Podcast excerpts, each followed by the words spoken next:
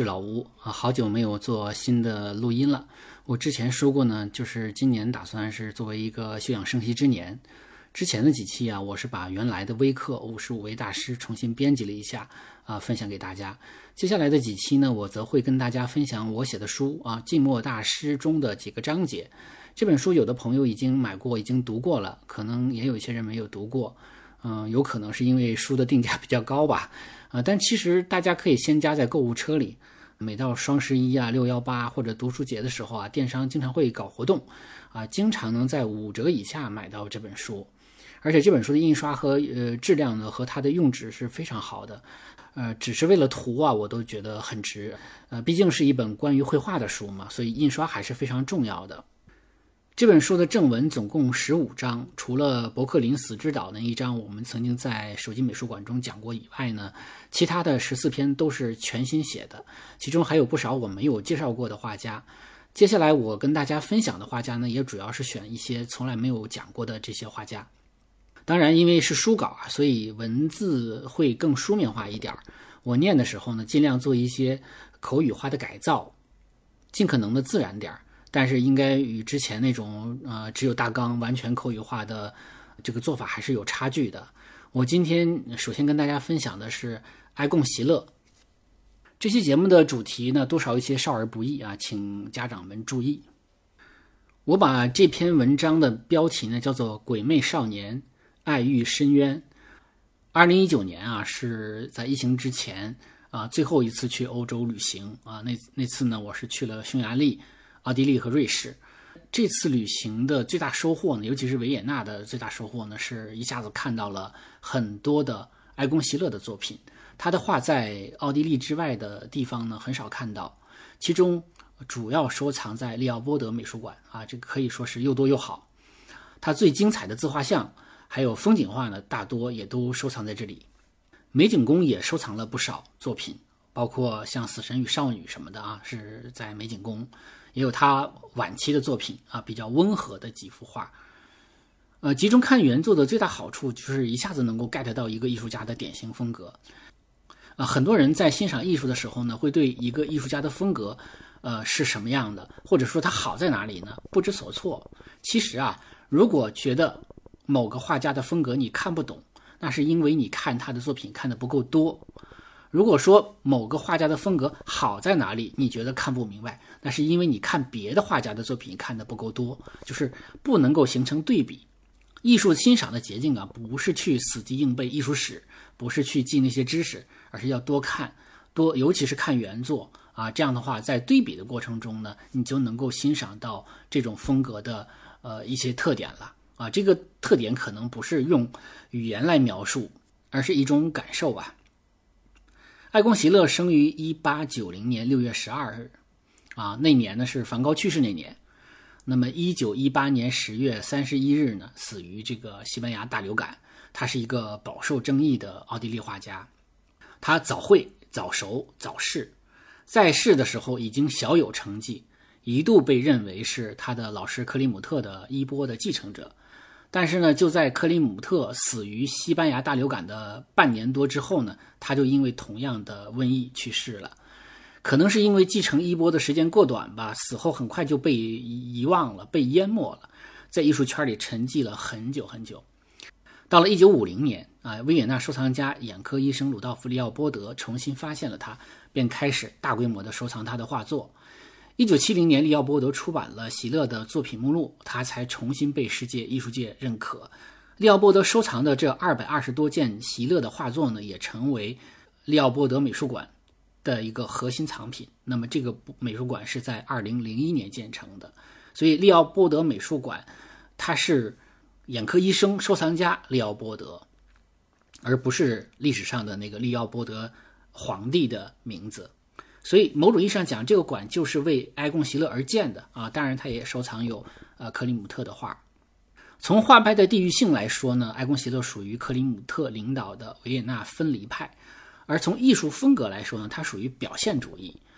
那么，何为表现主义呢？表现主义就是强调绘画从心出发，表现画家的主观情绪和心理感受。造型和色彩呢，并不写实，而是变成了画家表达心情和哲思的工具。经常使用夸张、变形、扭曲和荒诞等手法或者元素。表现主义以表达恐惧、混乱、焦虑、悲观、惊悚、伤感等负面情绪为多。所以你看，我们熟悉的梵高、蒙克、劳特雷克、克里姆特都属于广义范畴里的表现主义。奥地利啊拍过一部电影啊，叫做《埃贡·席勒：死神与少女》。我觉得拍的还可以啊，但是主角的演员呢，我觉得不是太合适，啊，虽然那个演员也很帅，因为埃贡·席勒就很帅哈，那么选择的演员也很帅，但是这个演员本身没有那个酷酷的痞痞的劲儿啊，也缺少一种呃艺术家气质。呃，看过埃贡·席勒照片的人都不得不承认呢，啊，就是他非常帅，小时候的他可以说是一个标准的美少年。但是呢，他的眼神里始终有着阴郁之气，这些阴郁之气啊，在他的自画像中弥散到了全身，成为了一种鬼魅之态。我本人最喜欢他的作品主题呢，就是他的这个自画像系列。这些作品给人观者的情感的冲击是很大的，是利奥波德美术馆中呢最吸引人的作品。他创作的前期啊，自画像比较多。如果做。分类的话呢，可以分成头像的自画像和裸体的自画像，还有一种叫做双重自画像。画自画像的画家不在少数，有些画家呢更是把自画像画成了代表作和自传。其中我们最熟悉的自画像大家呢就是丢勒、伦勃朗和梵高。刚接触艺术的时候，我自己啊也是认为这个爱画自画像的人可能是比较自恋的，但是看得多了啊，你也就知道大多数情况下并非如此。一个很主要的技术原因呢，就是要练习，啊，画自己比较省钱，不用雇模特，也可以想画就画，没有时间约束。同时呢，也不像那种定件啊肖像画那样，就是说要满足甲方的啊这样的，根据雇主的要求进行毫无 PS 痕迹的美化。画自画像就是实实在在的画啊，无需讨好谁。所以伦勃朗的很多自画像呢，很是注重呃精神性。诚恳地留下了自己不同时期的人生际遇，这对于自我的认知和探索，那在席勒的身上也得到了一种极致的发挥。当然了，这种对于自我认知的专注呢，广义上来说，呃，它也算是一种自恋吧。席勒在自画像领域的大胆深入啊，也是有时代背景的。毕竟呢，啊，他那个时期弗洛伊德的这个本能理论啊，人格结构理论啊，就是所谓的本我、自我、超我。啊，这个理论已经产生了，思想领域的学术成果自然也会传递到艺术界。更何况呢，弗洛伊德和席勒都在同一座城市——维也纳。如果我们用一眼识别的方式来总结席勒的画风啊，那就是他把人都画成了鬼啊，这是非常表现主义的。蒙克笔下的人物也有这种感觉，对吧？我们看那个《呐喊》的时候啊，他很像是画成一个骷髅的感觉。席勒呢，画自己甚至更像鬼。用扭曲的姿态、狰狞的表情啊、嶙峋的身体、修长的手指、暗哑的色彩、漩涡的笔触，整个人都充溢着一种带有死亡气质的颓靡啊，将人本性的阴暗面呢给予充分的外化。这些人物形象呢，主要是来源于他看过的这个爪哇皮影戏上的那些皮影道具，而肢体语言则借鉴了舞蹈啊扭曲夸张的姿态，学习了。日本的浮世绘啊，包括一些春画，那么从其他的领域汲取灵感，已经成为艺术创新很重要的手段。他还去医院观察病人和死人，去疯人院观察精神病患者。那虽然说他的画作是表现主义的，但是呢，他的这个创作还是来源于生活。就拿我们举例哈，这个二十岁的时候作品坐姿裸男自画像来说吧。画中的他自己啊，是皮包着骨头，黑黄、枯瘦的皮肤，更像是干尸一样，没有脚，也看不到手，用很别扭的姿势抱着头，好像在表达痛苦或者很缺乏安全感。眼睛很空洞，但是却画成了红色。那同样画成红色的呢，还有乳头和性器官。乳房的部分很圆啊，有点像女人的性征。头部的。感觉呢是抱紧的，但是性器官却是撇开腿袒露着，而且很接近画面的中心。虽然名字为坐像，但是没有画凳子，人是悬在空中的，啊，有一种强烈的不稳定感。背景是一片虚无，裸体孤零零的歪斜着，孤独且不安。画面的线条是犀利的，色彩是阴沉的，再加上黑色的画框，像是困住肉体的牢笼。他好像是在这个画里剥去了表象，抵达了人性的底层。那这样的话呢，用的不是画笔，而是一种精神上的解剖刀。在美景宫出版的一本小册子上啊，研究人员认为，席勒强调寻求自我的过程中，尤其是在1910年至1911年期间，寻找完全一样的自己。一直根植于他的脑海中，寻求自己的极限，对自己的形态进行研究，寻找另一个自己。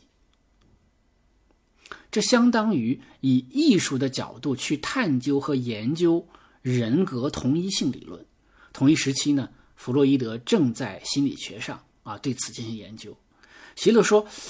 如果我将自己作为一个整体看待，我会看到我自己，知道自己想要什么，但不仅仅是发生在我身上，而且还包括以我本身的能力所能看到的东西，这也是我的一部分，形成我神秘物质的部分。到现在为止，我所意识到的部分，对自己深入了解的部分。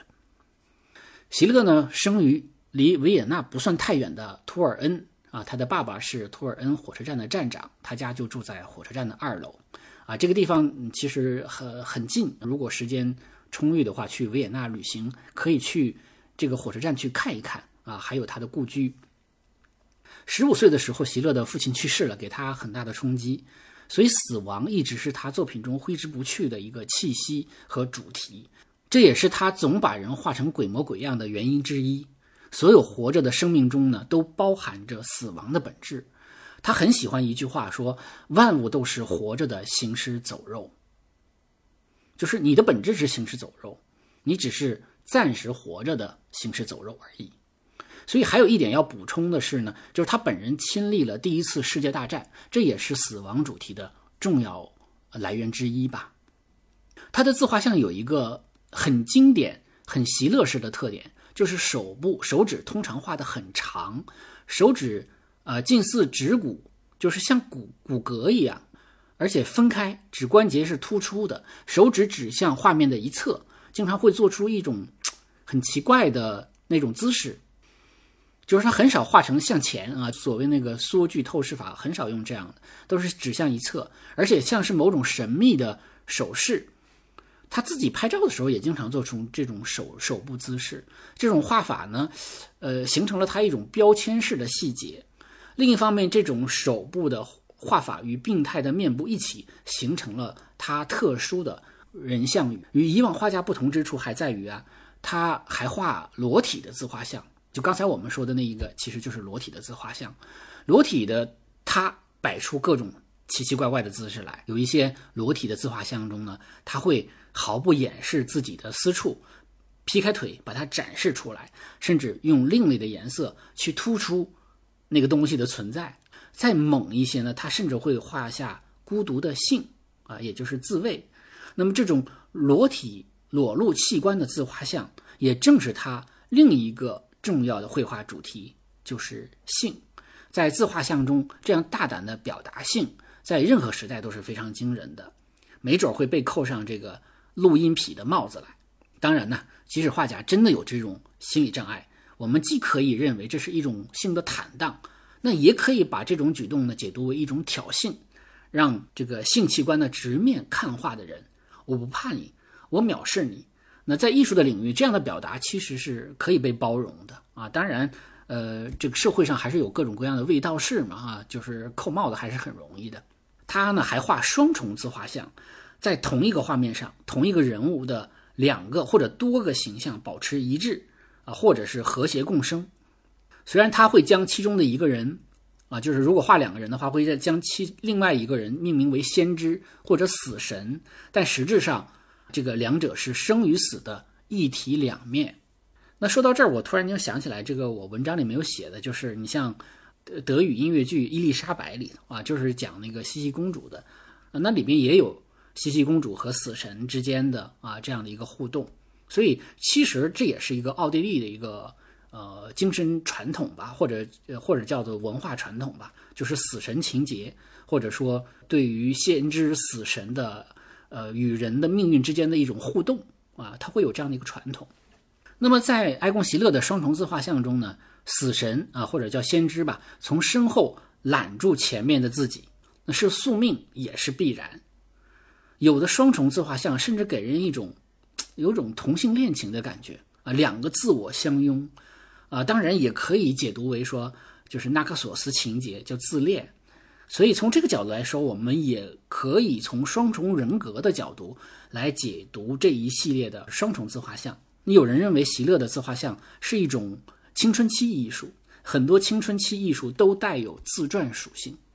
在当下呢，随着数码相机和手机拍照的普及，我们不会怀疑一点，就是会有一些人自拍裸体，甚至录制与伴侣的这个性爱视频啊，比如众人皆知的。啊，陈老师的艳照门，对吧？这显然会比绘画容易多了啊！这是一种对于自己身体的好奇啊，也是一种自恋，更是利用影像工具呢，在性心理上获取刺激和满足的手段。这样说来呢，席勒只是一个走在前面的人。其实啊，席勒的很多自画像从外形上已经不是很像他本人，所以很多自画像并不一定是对着自己的形体写生。而是对着自己的内心来写生的。埃贡·席勒的画如同心理学的词典一样，阐述着心理学现象，是丰富、直白而且又深刻的。那不知道是因为他与死神太过亲密，还是冥冥之中的造化弄人？埃贡·席勒二十八岁的时候就告别了人间。提到维也纳呢，大家首先想到的是金色大厅、新年音乐会，想到的是古典音乐圣地。其实啊，维也纳除了优雅贵气的一面，还有其生猛的。这里曾是出了名的性都啊，其实现在也是啊。那么根据资料记载呢，一九零八年，维也纳曾有五万名卖淫女。所以啊，这里除了着迷于性题材的克里姆特、席勒，也出了对于性有着深刻思考的弗洛伊德。性和死亡是席勒一直创作的主题，恰好也应和了弗洛伊德的生本能与死本能理论。席勒的话就是这两种本能的统一。席勒少年时就曾经在性方面表现出很强的欲望，曾经有个传闻啊，他曾经对自己的妹妹产生过性冲动。这个在电影《埃贡·席勒死神与少女》中呢，很含蓄地暗示了这一点啊，没有直接表达，只是暗示了一下。他十六岁的时候考到了维也纳艺术学院。而且跟他同时参考的有一个著名的人士，就是希特勒啊。也就是说，希特勒差一点就成了席勒的同学，但是因为希特勒这个画的古典式的绘画呢，可能比较保守啊，比较画的比较一般啊，在绘画方面天资比较平庸，考了两次都没有录取。在学校里啊，这个埃贡·席勒呢是跟随功成名就的克里姆特来学画。性、死亡、生命本来就是克里姆特本身最爱的主题，那这些偏好也自然影响了席勒。在学校期间，他还认识了另外一位奥地利大师，叫做科克西卡，而且他还看过梵高的、蒙克等人的画展。在艺术风格上，他一开始还是模仿克里姆特的啊，这也是我们很多人觉得哦，他俩好像有点像，装饰性强，表达含蓄，注重美感。但是很快他就找到了个人的风格，他笔下的性。和死亡更加直接，更加扭曲，更加黑暗，更加生猛，更加不安啊！如同一只发了情的困兽啊！他对欲望的表达可以说是毫不掩饰。克里姆特是非常欣赏席勒的啊，不只是常带着他一起创作，帮他介绍画商，跟他交换画作啊，这个应该说很高看他了，对吧？毕竟克里姆特已经是大师了。后来呢，还把自己的十七岁模特。维拉尼诺伊奇，这个维拉尼诺伊奇一般简称沃里，介绍给二十一岁的席勒，就说这个沃里啊，原本也是克里姆特的情人，这个在电影中都有介绍啊。那么沃里很快就与席勒陷入爱河，两个人前往席勒母亲的故乡科鲁姆洛夫，也叫 C.K 小镇啊，就是现在是捷克境内的啊，是非常著名的一个旅游胜地了。没过多久呢，他们就因为画少女模特。所谓的不检点被赶走了，随即啊，他和沃利又搬到了维也纳西部的小镇纽伦巴赫，在这里呢继续不检点，所以席勒又惹上了著名的官司。啊，也就是他一生中非常对他影响非常大的一个官司，被控诱拐一名十四岁未成年少女而被拘捕，并且没收了他的一百二十六幅所谓的色情画作。那么最终呢，诱拐的罪名并没有成立，但是因为呢，他是呃让这个未成年人进入有色情画作的画室啊，所以因为这样的一个罪名啊，被判入狱三天，加之之前已经羁押的二十一天，所以他一共坐了二十四天牢，没有严重的后果，但是也成为他一生的丑闻了。毫无疑问呢，这个官司与性有关，也与未成年人有关啊，所以就有人把席勒跟恋童癖联系起来。呃，我个人觉得恋童这个标签贴的不是太准确啊，因为如果他是个老男人啊，也许还可以这么说。但是大家不要忘了，惹官司的时候，席勒本人也不过才二十一岁，刚踏过成年线也没多久，青春期还没有彻底结束呢，对吧？也就是说，一个二十一岁的男孩去撩一个十四岁的女孩，即便是两个人真有说，呃过线的事情啊，但是你肯定不是恋童癖呀，对吧？嗯，所以他其实就是个大男孩，他找的未成年模特呢，也都算是少女。当然，画未成年裸体违背了伦理风俗啊，也是也有这个超越法律红线之嫌。但这算不上太大的年龄差，跟我们一般意义上理解的恋童概念呢，它不是一回事儿。另外啊，父亲当年的死就是因为患了性病，也就是梅毒。在那个时代呢，梅毒是会死人的呀。父亲的死亡给了他很大的影响。除了丧父之痛呢，还有就是将性与死亡两者联系在了一起。那个你以为去向天堂的欢愉，其实呢带你走向了地狱。所以啊，性与死亡这两个主题就在他绘画中呢，永远纠缠在一起。有人分析啊，梅毒在身体表面的症状，应该是给他留下了深刻的印象。所以他画的那种我们说鬼模鬼样的裸体啊，大多有着粗粝的、有棱角的线条，坚硬而且震颤的笔触，凌乱且不安的色彩，这些看起来都像是人身体上的伤口，而造型呢是扭曲的、嶙峋的或者臃肿的、变形的。总之呢，不会是健康的，再加上他诡异的手势啊，这都是很有表现力的手法。那么这些手法始终在表达着他对于性、疾病和死亡的理解。席勒画两个人的性啊，做爱，也画一个人的性自慰。除了在之前介绍过的属于男人的自画像版的自慰之外呢，他也画女人的自慰。另外呢，席勒有时候会画雌雄同体或者无法分辨男女的这样的人像。包括自画像里也有女性的特征，他还画了很多女同性恋亲昵的场景。在性这个主题上，埃贡·席勒可以说是花样百出啊，题材与形式都非常的丰富。那么，因为大胆的表现性，而且是赤裸裸的性，所以他被斥为色情画家而饱受批评。他死后有很长一段时间消失在主流艺术的视野里。按照现在的概念来看，他的画其实不太色情。大范围可以归入情色的范畴，那么色情的作品是诱发观看者的性冲动，没有也不追求其他的效用，它就是要引发你的性冲动。而情色的作品呢，虽然说也描绘性活动，但是刺激观者的感觉呢，要大大的弱于引发观者的思考。那么毫无疑问，我们说埃贡席的作品是偏向于后者的，他用直白甚至夸大的描绘来直面人性中的爱欲深渊。他画的性啊，其实并不算太欲，不呈现肌肤的欢愉，也不容易刺激观看者的身体冲动。相反呢，他总是给人一种很丧的感觉，甚至是一种濒死的感觉。在中文的语境中呢，用来形容男欢女爱有个词叫做“欲仙欲死”，也就是说，当高潮体验时，会有一种要死了的感受；而沉浸在性的过程中呢，会有一种赴死的特征。虽然说这个词用来解释席勒的画并不算很恰当啊。他因为他缺少了预先的部分嘛，但是他的画确实呈现出了一种赴死之感，啊，或者说性爱前的焦虑，性爱后的茫然，又加上对于生命、性和死亡那种很丧、很颓的态度。看席勒的画呢，我就想起了意大利雕塑家贝尼尼的名作啊，《圣特蕾莎的沉迷》，一个躺在云上的圣特蕾莎啊，就是两眼清和，啊，嘴唇微张，面色苍白，神情涣散。脚趾甚至有些微微的翘起，整个人沉醉且迷离。所以艺术界里有很多的批评家对于这个表情的解读，就是他表现了性高潮。当然呢，宗教界的人并不认可这样的解读，他们都说那是圣特蕾莎表现出对上帝的爱。那么还有雕塑家罗丹啊，不知道埃贡席勒有没有看过罗丹的雕塑？罗丹也是喜欢表现性的艺术家。罗丹呢有大量的裸体雕塑，扭动的身体摆出各种奇奇怪怪的姿态，很多姿态让人难免联想到性。但有的时候呢，他也会给雕塑起一些低调的名字，去中和雕塑中赤裸裸的姿态。他的著名雕塑《青铜时代》啊，我们有一个手机美术馆的听友留言说说，那看起来很像是。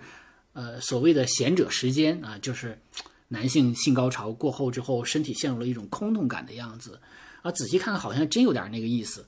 但是他起名叫青铜时代，他并不呃想把它说的很赤裸裸。罗丹和席勒呢，还有一个以同样的工作方式啊，就是他们会让模特们光着身体啊，在画室里走来走去，做出各种各样的姿态，然后在一旁观察，捕捉他们认为最有表现力的一瞬。所以，席勒对于色情画家的这个帽子啊的这个批评啊，曾经回忆到他说：“否认性的人才是真正的淫秽，因为他们以最下作的方式侮辱了生他们的父母。”这个这个说法挺有意思的哈。当然，裸露也并不都意味着性。古希腊、古罗马时期呢，就用裸体来表现身体美学。利奥波德美术馆在二零一二年十月份曾经举办过一八零零年至今裸体男子的展览。集中了三百多件表现男性裸体的油画、照片、素描和雕塑。这一展览对于赤裸或者仅穿泳装的观众免费，所以这一政策呢引发了很大的轰动和争议。这也成了利奥波德美术馆建馆以来呢最成功的一次展览。当然，这也是在比较开放的维也纳才能搞的。埃贡·席勒的风景画也很有特色啊，即使你不喜欢他画的鬼模鬼样的人，你也会喜欢他的风景画的。啊，他的风景画中呢。也总是喜欢黑、黄、灰等颜色作为基调，这与他的人像画是有共同之处的。但是不同的地方在于呢，在总的色调一致的基础上，他喜欢把屋顶、墙壁、街道、小河都画成五颜六色的几何色块儿。呃，不是抽象画，但是有抽象画的简约之美。他特别爱画房屋的外墙壁，还有屋外晾晒的衣服啊，像他画的洗衣房系列哈，还有爱画母亲的故乡，美丽的。克鲁姆洛夫啊，也就是 C.K 小镇吧，各种色彩搭配在一起，像音符一样和谐而又灵动，非常美。而且它的风景画虽然也主打暗色调，但大多数给人的感觉并不晦暗，而是像是童话世界一样，画风非常适合改造成动画片。他的风景画借鉴了瑞士画家霍德勒的风格，也有呃老师克里姆特的影子，很具装饰性，现代而且不落俗套。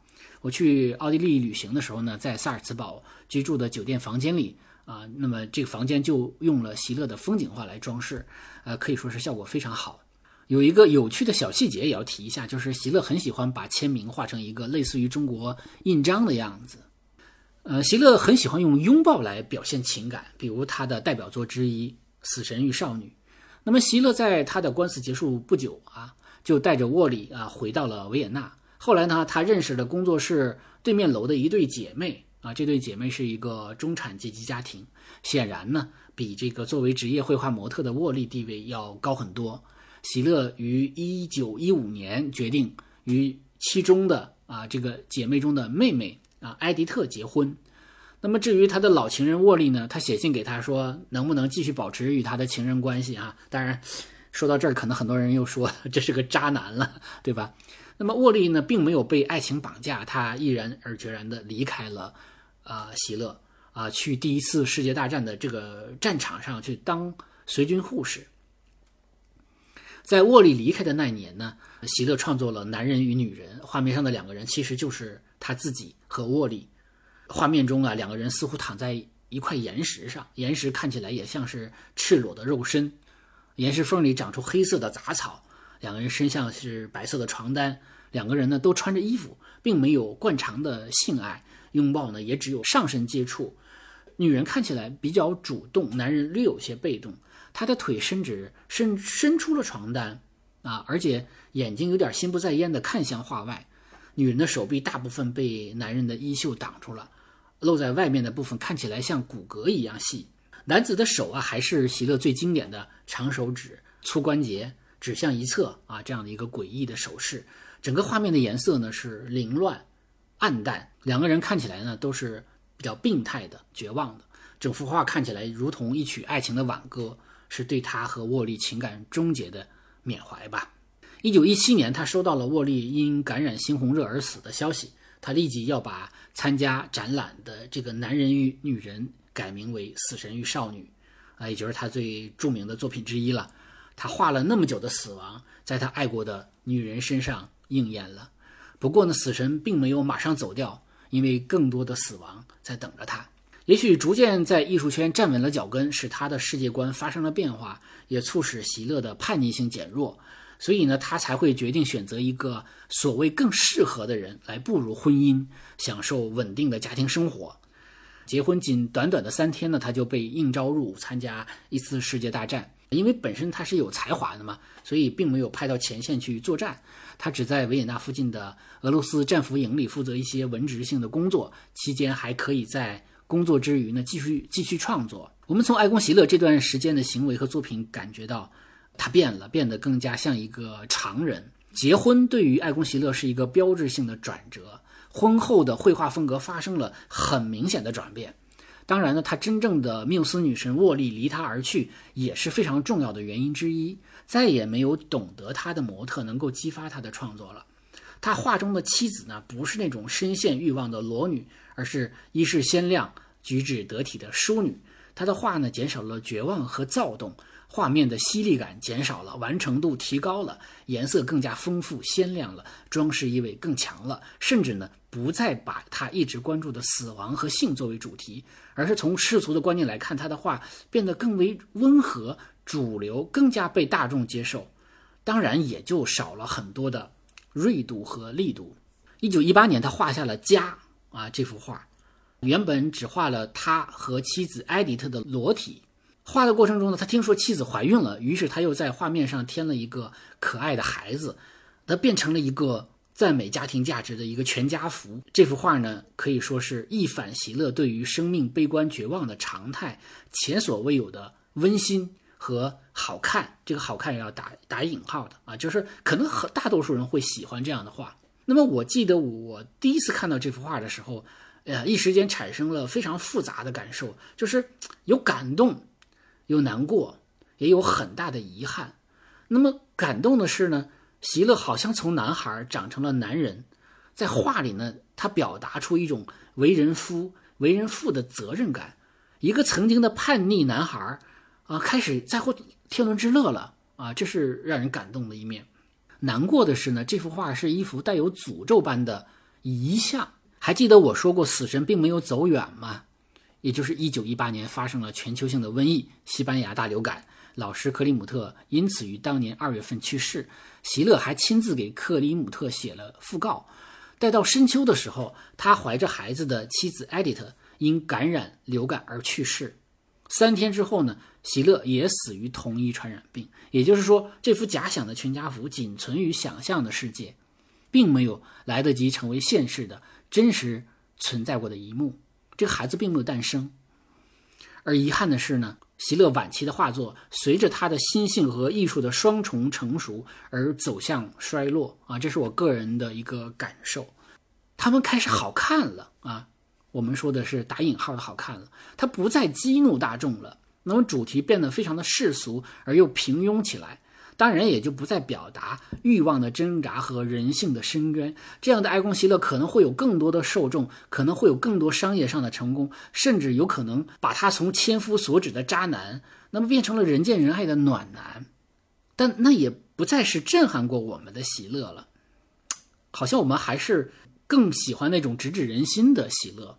席勒画了一辈子的死神，这时候出现了，他似乎也不满意席勒与他渐行渐远。他决绝地结束了席勒的年轻生命，定格了自己死神在他作品中的崇高地位。所以呢，在席勒的画中和他的人生中，死神的地位得以显现。是的，死才是永恒。好，今天就给大家分享到这。